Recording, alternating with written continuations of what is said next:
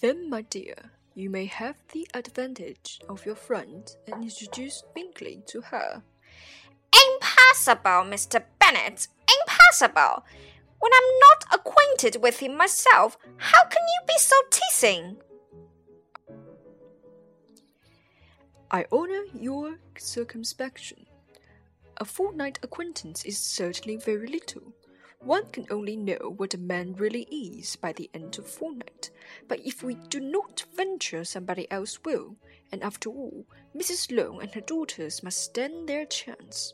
And therefore, as you will think it an act of kindness if you decline the office, I will take it on myself. The girls stared at their father.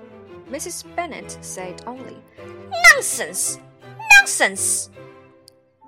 What can be the meaning of that emphatic exclamation? cried he.